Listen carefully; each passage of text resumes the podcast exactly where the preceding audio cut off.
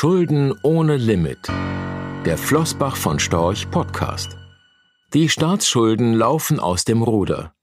Kein Problem, denn die Notenbanken springen ein und kaufen Anleihen. Das bleibt langfristig nicht ohne Folgen. Als am 30. September 2021 das US-Fiskaljahr endete, wurde dem diesjährigen Haushaltsdefizit nur wenig mediale Aufmerksamkeit geschenkt. Schlagzeilen machten andere Themen. Dabei ging es um Geldsummen, die die Vorstellungskraft vieler Menschen übersteigen dürften. Nach dem höchsten Minus von 3.132 Milliarden US-Dollar im vergangenen Fiskaljahr 2019-2020 konnte die US-Regierung ihr Defizit auf etwa 3 Billionen US-Dollar zwar leicht reduzieren. Das Haushaltsdefizit der größten Volkswirtschaft der Welt entspricht aber noch immer mehr als 10 Prozent des US-Bruttoinlandsprodukts. Eine Marke, die nach dem Ende des Zweiten Weltkriegs nur in den zurückliegenden zwei Fiskaljahren übertroffen wurde. Der Gewöhnungseffekt an die neuen Größenordnungen hat sich nicht nur in der Medienwelt schnell vollzogen. Sorgen um die Tragfähigkeit der gigantischen Staatsschulden und Defizite blieben bislang auch am Kapitalmarkt eher eine Randerscheinung.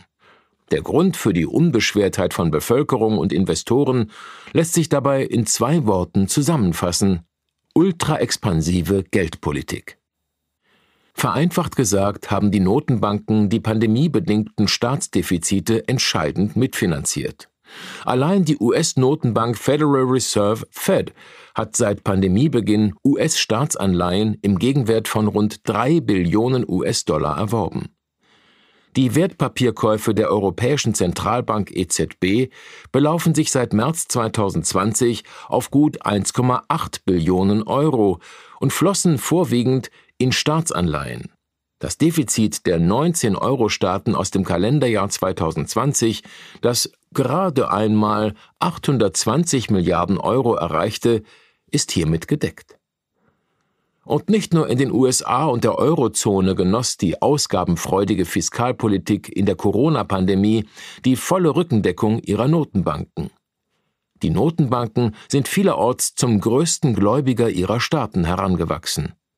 Der Vorreiter dieser Entwicklung ist die Bank von Japan, die bereits vor der Pandemie massiv Staatsanleihen erwarb und zum Ende des abgeschlossenen Fiskaljahres 2020-2021 knapp 45 Prozent aller japanischen Staatsanleihen hielt. Hiervon ist man im Rest der Welt noch ein Stück entfernt. Aber auch die Fed hält mittlerweile rund 24 Prozent der ausstehenden US-Bundesschulden. Auf einem ähnlichen Niveau bewegt man sich in der Eurozone. Die Banca d'Italia hatte per Ende August 2021 etwa 23,4 Prozent der italienischen Staatsschulden auf ihre Bücher genommen. Die Deutsche Bundesbank sowie die spanische Banco de España besitzen ebenfalls mehr als 20 Prozent der heimischen Staatsschulden. Im Ergebnis hat die Verzahnung von Fiskal- und Geldpolitik spürbar zugenommen. Die Abhängigkeit der Staaten vom billigen Geld der Notenbanken ist ungleich höher als noch vor einigen Jahren. Damit ist aus Sicht der Notenbanken aber auch das Risiko gestiegen, dass eine mögliche geldpolitische Straffung unerwünschte Nebenwirkungen hinsichtlich der Solidität der Staatsfinanzen hervorrufen könnte. Der Handlungsspielraum der Notenbanken hat sich also eingeschränkt. Offensichtlich ist die Geldpolitik zunehmend fiskal dominiert längst nicht mehr unabhängig, sondern getrieben von den Plänen der jeweiligen Finanzminister.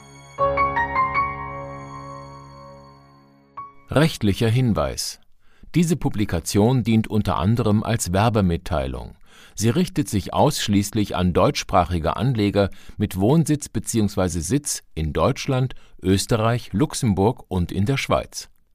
Die in dieser Veröffentlichung enthaltenen Informationen und zum Ausdruck gebrachten Meinungen geben die Einschätzungen von Flossbach von Storch zum Zeitpunkt der Veröffentlichung wieder und können sich jederzeit ohne vorherige Ankündigung ändern. Angaben zu in die Zukunft gerichteten Aussagen spiegeln die Zukunftserwartung von Flossbach von Storch wider, können aber erheblich von den tatsächlichen Entwicklungen und Ergebnissen abweichen Für die Richtigkeit und Vollständigkeit kann keine Gewähr übernommen werden. Der Wert jedes Investments kann sinken oder steigen, und Sie erhalten möglicherweise nicht den investierten Geldbetrag zurück. Mit dieser Veröffentlichung wird kein Angebot zum Verkauf, Kauf oder zur Zeichnung von Wertpapieren oder sonstigen Titeln unterbreitet. Die enthaltenen Informationen und Einschätzungen stellen keine Anlageberatung oder sonstige Empfehlung dar. Sie ersetzen unter anderem keine individuelle Anlageberatung. Angaben zu historischen Wertentwicklungen sind kein Indikator für zukünftige Wertentwicklungen. Diese Veröffentlichung unterliegt Urheber-, Marken- und gewerblichen Schutzrechten. Eine Vervielfältigung, Verbreitung, Bereithaltung zum Abruf oder Online-Zugänglichmachung, Übernahme in andere Webseite, der Veröffentlichung ganz oder teilweise in veränderter oder unveränderter Form ist nur nach vorheriger schriftlicher Zustimmung von Flossbach von Storch zulässig. Ein umfangreiches Glossar zu Themen und Begriffen finden Sie auf www.flossbachvonstorch.com/glossar/. Diese Veröffentlichung unterliegt Urheber-, Marken-, gewerblichen sowie wettbewerbsrechtlichen Schutzrechten. Copyright 2020 Flossbach von Storch alle Rechte vorbehalten